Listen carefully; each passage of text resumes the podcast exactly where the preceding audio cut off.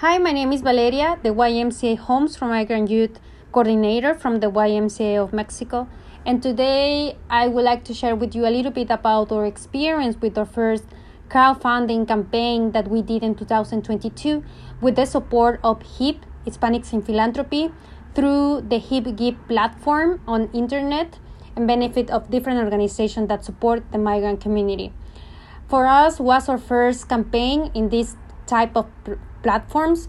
So we face several challenges, such uh, define a credible goal or a strategy, and also the content that we would like to share with the community.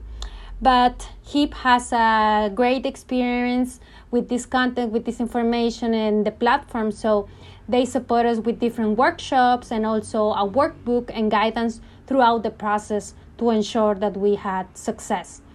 So being an express campaign and due to our limitations in social media, we define a small goal of $1,500.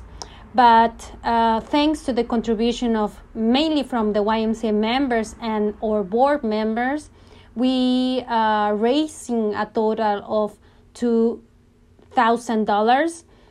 And uh, for us, I think our uh, YMCA members' involvement was the key to achieve this goal. So for us, our main learnings were that were that we need have an effective digital digital strategy to reach different kind of audiences, the inclusion of our members to achieve the success of organization, and that everything is possible with the right tools. So today we invite you to uh, explore the, digi- the different digital ways to reach other kinds of audiences and because there are many and not just HIP Give you can find uh, one that uh, that support to your organization but the idea is that don't be afraid and go and be successful with your fundraising campaigns